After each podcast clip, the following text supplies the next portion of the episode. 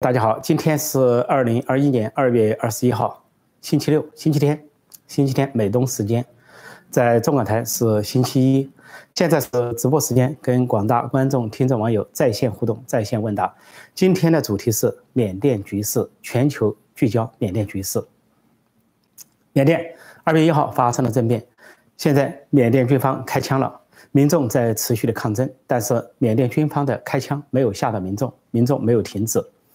开枪是在，啊，昨天星期六二月二十号，在北部缅甸的第二大城市曼德勒，军警开枪，当时有两名男子中枪，后来不治身亡。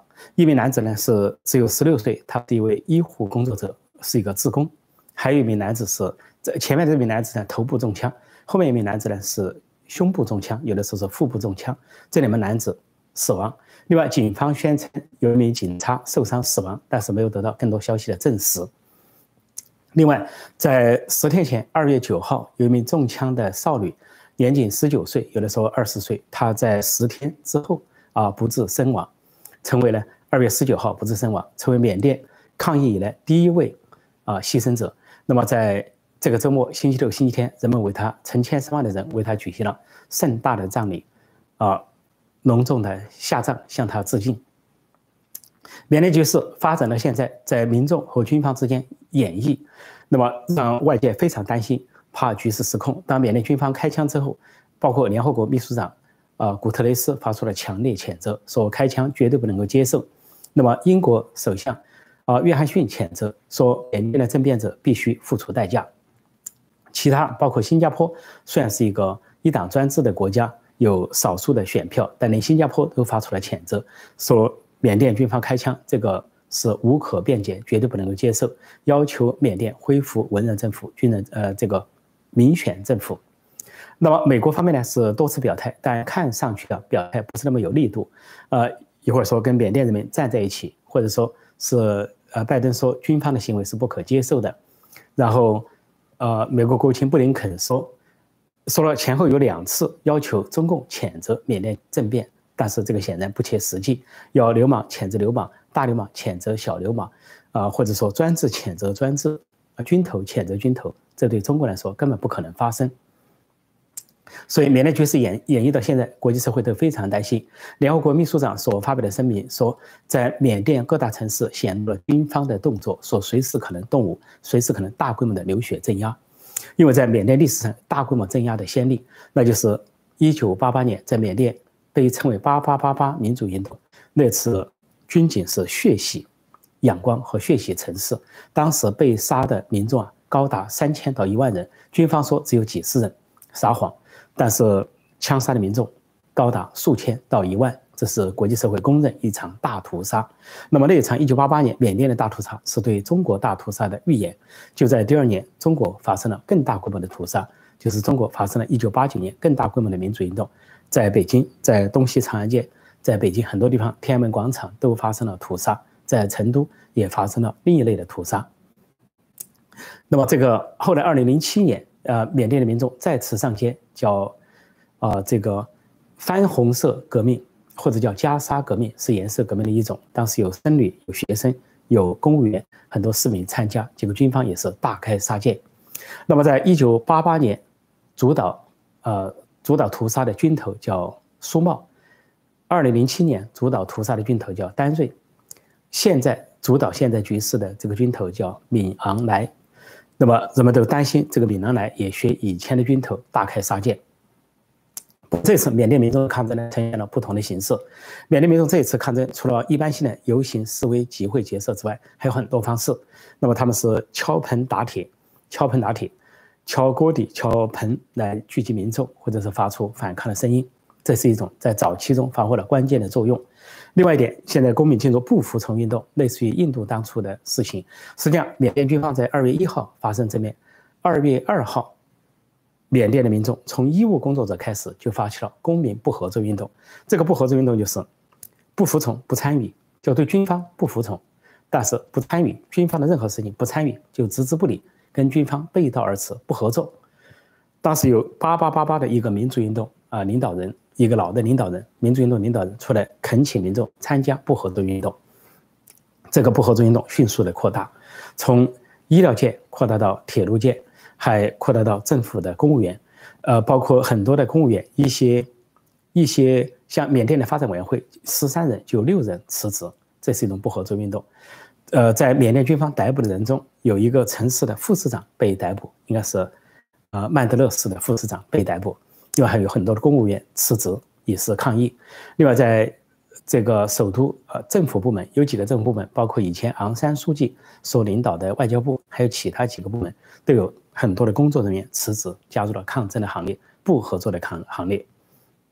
另外还有呃电力系统和通讯系统的这个工人罢工，不合作。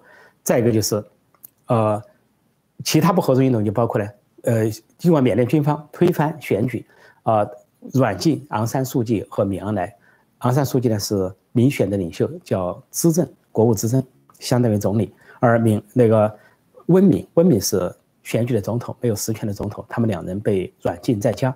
那么给昂山素季加了两条罪名。第一条罪名是莫须有的，说他家里发现对讲机是没有经过进口许可的对讲机。另一条加个罪名，说是违违反了所谓天灾管理法，也就是大瘟疫期间所有竞选活动。对总统温敏加的罪名也是这个，就大瘟疫期间有举行竞选活动、会见民众，违反了所谓限聚令等等。但是现在讽刺的是，由于医务工作者的罢工，现在医院都停摆，而且呢，本来原来要打疫苗接种，现在这个活动已经告停，全国停摆告停。那么实际上有有全国呢九十多个的呃这个城镇呢，呃应该说九十多个的城镇的医院。还包括十八所的大学，还有很多的工厂、矿工等都加入了罢工的行列。后来，现在的这个佛教徒、穆斯林也都加入，还有公务员大量的加入。公务员加入，以至于缅甸的两家国营报纸都难以运行。这两家国营报纸，一个叫什么？呃，缅甸镜报，还有什么缅甸什么光辉报，大概这一类名字。它无法进行的原因是说人手不够，因为很多，呃，这个公务员这些报社的员工啊。辞职加入了抗争的行列。说这次缅甸呢，民众的抗争呢规模更大，面积更广，从最大城市仰光到首都内比都，到第二大城市曼德勒，到全国北中南各地的城市城镇，啊，九十多个的城镇都发生了抗争。那军方呢就宣布所谓宵禁和戒严。宵禁就是到了晚上不准人出街，所谓戒严就是禁止五人以上的集会，但是民众根本无视这个戒严法。也无视这个宵禁，越来越多的人参与抗争，一些知名人士也参加了抗争，包括著名的演员。说今天有一名著名演员被捕，他是七名最知名的人之一，他叫卢敏，啊，说是被军方逮捕。另外，非常引人注目的是，一九二零零七年镇压民众的军头叫丹瑞，后来丹瑞在二零一零年同意民主改革，让权于反对派，实现官民和解。现在他的女婿。他的女婿站出来支持民主运动，所以反对军政府，这是一个重要的信号。另外，有一些警察和警察部队哗变支持反对军政府。呃，首先一个警察是在曼德勒，应该是曼德勒，呃，首都内比都，首都内比都有一个第一名警察站出来，是表示抛弃自己的警服服装，加入民众的行列。然后，在一个少数民族的邦，大概叫克钦邦或者是类似这个邦，有一支。警察部队宣布呢，不服从军事当局，啊，参与民众的抗争，不合作运动。那么在军方呢，这个军方除了搞这个宵禁、搞逮捕，他们重要是晚间逮捕，现在逮捕了五百多人，而且一逮捕之后，对一些人还进行起诉，而且还判刑，动作很快。啊，其中有一名校长被判刑，说他组织红丝带运动，红丝带因为红色是啊全国民主联盟的象征，说红丝带运动表示支持全国民主联盟，支持。啊，这个民选政府，那么还有呢，一个僧侣被逮捕，也判了两年；那位校长被判了两年，还有呢，就是一个小党的领导人被逮捕，判了两年。那么军方是夜间逮捕，而且不准人投诉，这是军事时期的一个一个法令。但是后来民主政府把它废弃了，现在军方又恢复。另外，缅甸军方上次有报道，他勾结中共，呃，这个中断互联网，中断媒体，管控互联网。然后永州建设中国式的防火墙，而中共也派了人员搞硬件、软件去支持，所以缅甸民众的抗争也席卷到了中共驻缅甸的大使馆的门口。呃，缅甸民众打的英文英文标语也有中文标语，英文标语写的是 “China, we know you are behind”，就中国，我们知道你们在背后有政变的背后，政变的背后是你们。还有中文标语直接写作“停止支持军事政变”，这是缅甸人民用中文打的。当缅甸人民的抗争蔓延到海海外，实际上在美国，像在洛杉矶，还有在首都华盛顿，都有缅甸民众或者是旅居美国的缅甸人、旅居美国的缅甸华人，到首都华盛顿中共领事馆前，还有到这个洛杉矶啊中共领事馆前去抗议，要求中共停止支持缅甸军方。要这个尊重缅甸的民主。那缅甸这次呢，有很多象征性的，不仅有很多歌，有很多手势。他们呢，学泰国抗争者打出一个三指头，呃，这个手势表示三大诉求。另外，他们有很多的歌，把八八八八民主运动一九八八年抗争的歌又拿出来唱。啊，然后红丝带是一个标志，呃，展现了丰富的抗争文化。另外，在抗争中，街头还有艺人表演。啊，还有这个杂耍，还有歌舞等等，也是抗争文化的一种新形式。那么军方呢，在中断互联网之后，断断续续的。那么现在军方跟脸书发生了一些问题，先是他把脸书中断，把很多的媒体中断。呃，结果最近呢，他又恢复脸书，因为军方自己要用脸书，他有个账号。结果他恢复之后呢，脸书又宣布呢，关闭这个军方的账号，说军方在煽动暴力。这是跟脸书的一个一个交涉。那个缅甸军方推出所谓的网络管理法，试图用中共式的方法来管理缅甸啊，切断互联网。所以一时间呢，由于军方切断互联网或者时断时续，在缅甸突然之间，翻墙软件一下暴涨了百分之七千。呃，所最著名的翻墙软件叫赛风，赛风应该是加拿大呃多伦多大学开发的。赛风现在缅甸非常风行，所都需要这个软件以翻墙看到真实的信息。那么，这所以缅甸这次的民众的抗争呢，可以说遍地开花。那么不仅有呃各色人等啊，这个工人啊、农民啊、矿工啊、公务员呐，呃官方的人士啊、医生啊、铁路工人等等。所以这个规模呢，比一九八八年和二零零七年更大。现在最大城市首都仰光第一场的抗议就有两万多人，那么第二天就增加到十五万人。那么在很多城市啊，都是人数达到十万人之众。是一个大规模的抗争，说人潮汹涌，说再现了最近几年大大规模抗争的一个场面。但是军方会不会镇压，极有可能，因为缅甸军方历来是心狠手辣，呃，而且是出手啊，非常的残忍。他们在一九八八年对民众任意扫射，所以当时民众倒在血泊之中。然后有一回在仰光大学呢，他们对仰光大学的这个在在仰光大学门口有一万人聚集，他们发出最后通牒。说这一万人必须马上撤离，否则就就是毫无目标的滥射。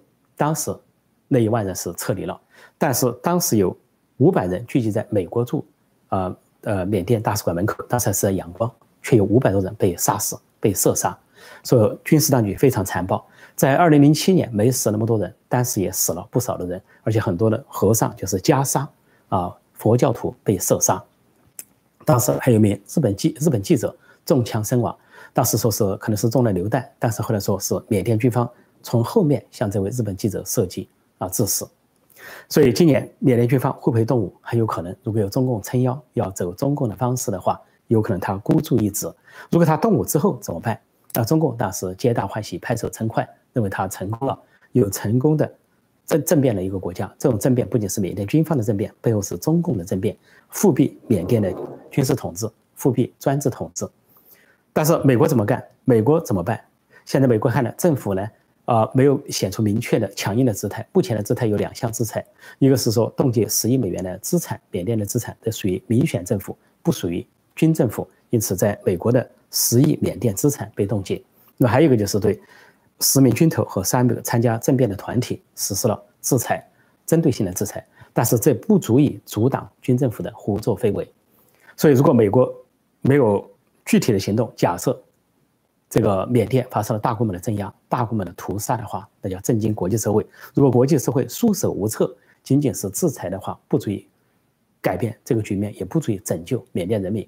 现在缅甸人民非常的英勇，尽管缅甸军方开枪了，但是缅甸人民没有放弃抗争，无惧抗争，继续的抗议抗争。不断有人被捕，甚至晚间被捕，他们仍然抗争。另外呢，这个缅甸军方在镇压过程中呢，在动实弹之前，他们动了各种各样的工具，除了什么橡皮子弹、高压水枪之外，他们还用弹弓、弹弓来打民众，还有那个钢珠打民众。那么剩下的一步就是实弹射击，他们已经搞了几次实弹射击，就怕是大规模的实弹射击或者是实弹屠杀，所以局势一触即发。这个局势一触即发之后，国际社会怎么办？所以这是一个重大的考题。那我现在暂时讲到这里，下面呢回答大家的提问，跟大家互动，然后在互动中去继续补充报道。好，我来看看大家有什么提问。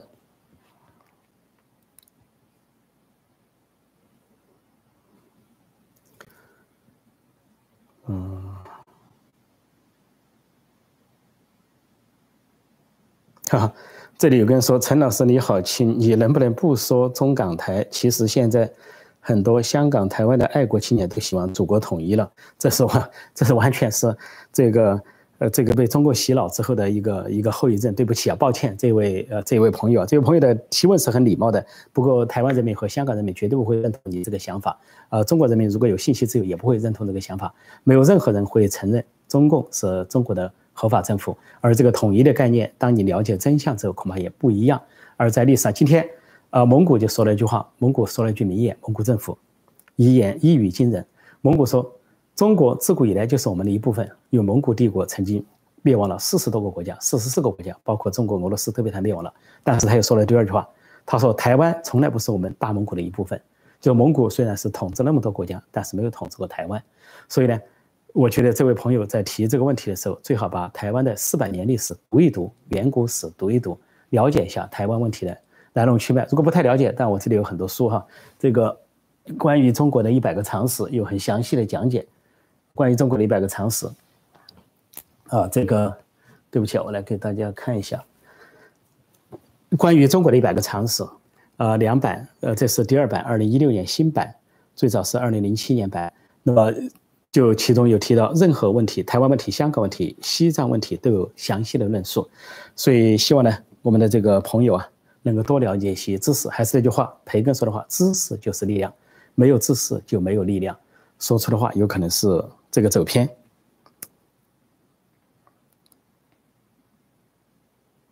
而且要注意啊，祖国这个概念啊，我刚到美国的时候不注意，我就给大家提供一个常识。我刚到美国的时候，我还不注意使用“祖国”这个词，有时候英文呢叫 “motherland”，但是后来有人提醒我，你说你千万别用这个词，说“祖国”这个词是共产党国家创造出来的，呃，说比如说苏联首先创造出来的。说共产党国家才叫什么祖国不祖国？那实际上是对自己国家是个亵渎。因为当时苏联灭亡了周边十五个国家，呃，俄罗斯灭亡了十五个、十四个国家，组成加盟共和国，号称什么祖国？其实很多国家都被他绑架进去的。所以后来我说他叫什么呢？我才想起来，中国古人并不叫祖国，中国古人叫故国，啊，或者是啊自己的故土这些说法。所以，所以说我们在淘汰。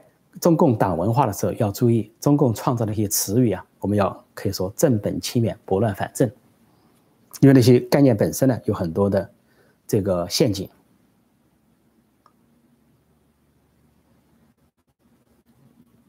哦，再看看啊，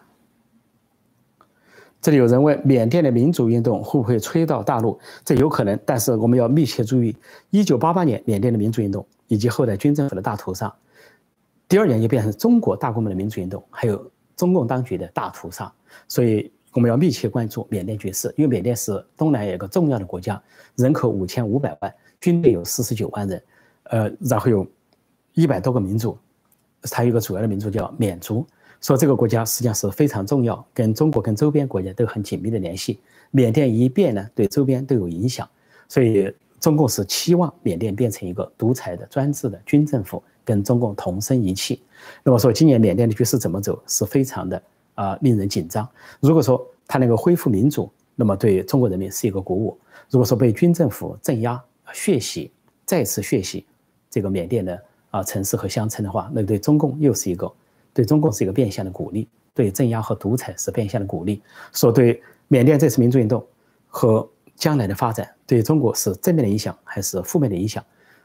我们还要是还要观察，当然，民主运动对人民都是鼓舞的，但是军方的动向值得整个国际社会去观察。如果缅甸军方的屠杀不能被国际社会所阻止的话，那中共要大屠杀，国际社会就更加无能为力。对内镇压、对外威胁，这么一个武装到牙齿的独裁政权，国际社会无能为力。当然，最终来说，缅甸的事情靠缅甸人民，他们是主角；中国的事情靠中国人民，中国人民是主角。觉醒和抗争。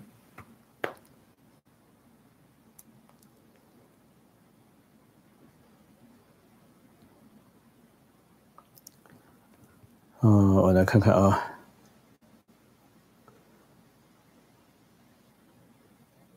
嗯，对，有的在谈到这个国家概念的时候，中国历史上其实中国这个概念是一九一一年之后才出现的，历史上没有叫中国这个词，都唐叫唐国，清朝叫大清国，明朝叫做民国，就是这样来的。还有五代十国，还有三国，还有各种各样的国家。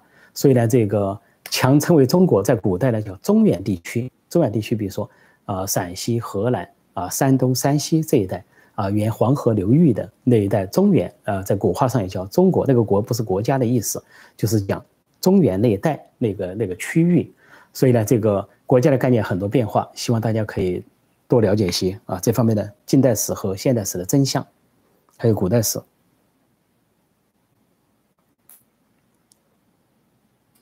另外还另外还有一点，提到国家概念的时候，一定要记住主权在民。当你手上没有选票，政府不是你选举的，人民没有当家做主，你就是亡国奴，你就在这个土地上，你也是亡国奴。就好像你在满清时代，你是大清的亡国奴，你要在明朝，那是朱明天下，跟人民无关。所以现在的呃共产党一党统治，人民手上没有选票，不能选举，没有新闻自由、言论自由，中国人民没有权利。祖所谓祖国，所谓故国，所谓国家，不是你们所能拥有的，不是我们所拥有的，只是共产党一党所有，甚至。现在变成是一家所有，习家就跟北朝鲜是金家所有一样。说北朝鲜人民很难说北朝鲜是不是应该称为他们的所谓祖国或者怎么样？恐怕在历史过去之后，他们才觉得他们曾经是亡国奴，是一个弃国，他们要光复他们的国家而已。当然，民族的实现就有着国家的光复。我再看看有哪些。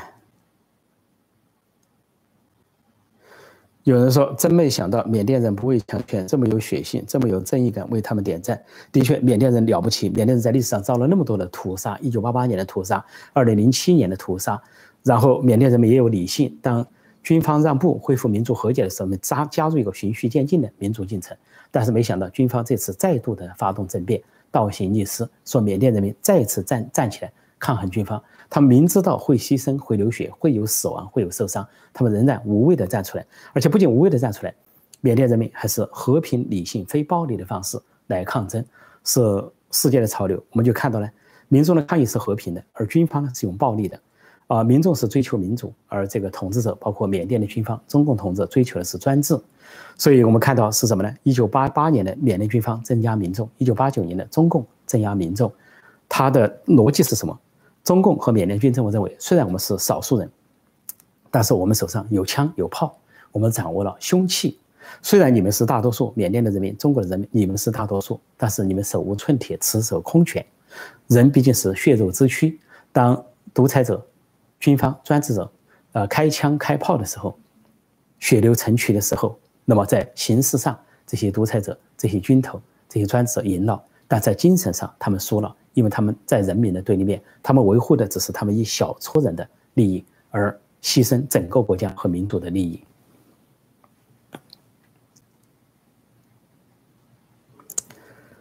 呃，这个有人问说什么红花番红花运动？哈，番红应该是跟番薯那个番番红花运动。一九二二零零七年啊，缅甸的民主运动叫番红花运动，是颜色革命的一种。呃，所以叫加沙革命，因为当时以僧侣为主。有僧侣，有大学生，有公务员。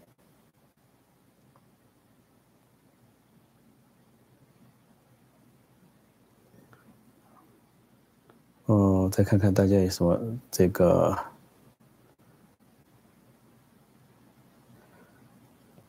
嗯。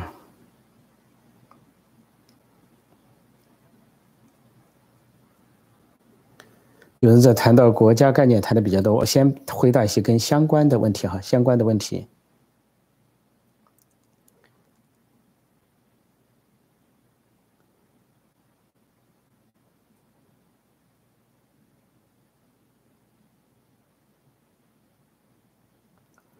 这里有很多民众提到中华民国或者台湾其实呢呃简单的几个事实。呃台湾呢是最早他自己的是以移民组成的国家，就跟那个欧洲的移民来到美国一样，而当时欧洲的移民后来还有英国政府派来的啊建立殖民地，但是台湾从大陆去的也好，从其他东南亚国家和当地的民族也好，它组成的是自己的领地、自己的国家。那么后来有外来政权陆续的去呃强加于统治于台湾，先是由。荷兰外来政权，荷兰建立的外来政权，还有北部西班牙建立的外来政权，再后来是明末将领郑成功建立的呃郑郑明王朝，他的政权，再后来是满清为了去攻打呃郑成功认为是心腹大患建立的这个清朝的这个政权的延伸，再后来是清朝把台湾永久性割让给日本，后来是日本治理时代，在日本之后呢，日本被美国击败，但是美国做出呢就说把台湾。交中华民国托管，当时开始蒋介石和国民政府还不肯，因为负担太多。本来还托管的还包括琉球群岛，蒋介石拒绝了琉球群岛，美国就托管琉球群岛。后来一九七二年把琉球群岛又归还给日本，那中华民国呢就托管了台湾。但是本来开始是托管，本来到像如果按美国模式，最后要交还给台湾。只不过呢，后来有中华民国被中共所颠覆，无处可走，就去了台湾，所以台湾就安定下来。说台湾那边就有两种说法。那么统派后来去的人就把中华民国当成台湾的这个当然的政府，但是呢，本地人大多数的本地人都认为中华民国跟历史上所有的外来政权一样，都是外来政权。所以后来台湾的民主化就有着当地的本土化，而本土化就选出自己的政府、自己的人民当家作主，主权在民。后来台湾两千三百万人民才成了自己的主人。他们更喜欢国民是台湾，而不是中华民国。但，这个也无所谓，这个是他们内部自己的考虑。那，台湾人民做什么选择是两千三百万人的意志，这个跟中国共产党毫无关系。台湾跟中国呃这个后来的那个历史啊就是四年共同历史。中华民国一九四五年到一九四九年四年共同历史。后来共产党的叛乱就把海峡一切为二，国民政府呢到了台湾，而中共盘踞大陆，所以中共对台湾是毫无管辖权，也没有任何的。继承权，所以他在王称什么台湾是中华人民共和国的一部分，只是一个笑话啊。不过时间关系啊，我再看看这个缅甸问题还有没有跟缅甸相关的问题。说中国那么关心国土被俄罗斯夺走的一百五十万平方公里，相当于四十四个台湾，他要把那个东西拿回来，那算他有本事，算他是大一统。否则啊，他去谈别的地方。况且台湾多次讲民主化，如果中国民主化，台湾还有可能跟中国在一起过。如果中国不民主化，那台湾肯定自己过自己的日子。香港让他们看到了那个惨剧悲剧，所以中国共产党要说是真想统一的话，那是他妨碍了统一。他既是分裂的祸首，也是统一的障碍。对，有人说共产党来自前苏联，不是中国的，不承认，的确是这样。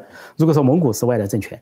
满清是外来政权，中国共产党就是精神上的外来政权。毛泽东就说过，他深恶爱国主义而主张国际主义，就他非常恨爱国主义而主张国际主义。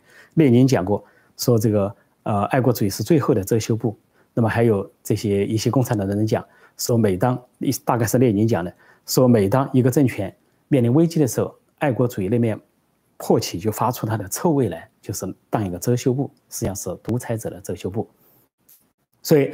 回答说，缅甸缅甸的局势呢引起全球的聚焦，但是美国呢目前的态度不明朗，呃，语言停留在理论上或者口头上。如果美国能够硬起来，像英国约翰逊所表态的那样，向军政府让军政府付出代价，政变头目付出代价，那样恐怕是对震撼军政府，呃，能够实质性的援助缅甸人民，这是缅甸人民最需要的。那么时间关系，我今天暂时讲到这里，啊，谢谢大家收看收听和宝贵意见，祝大家周末愉快，再见。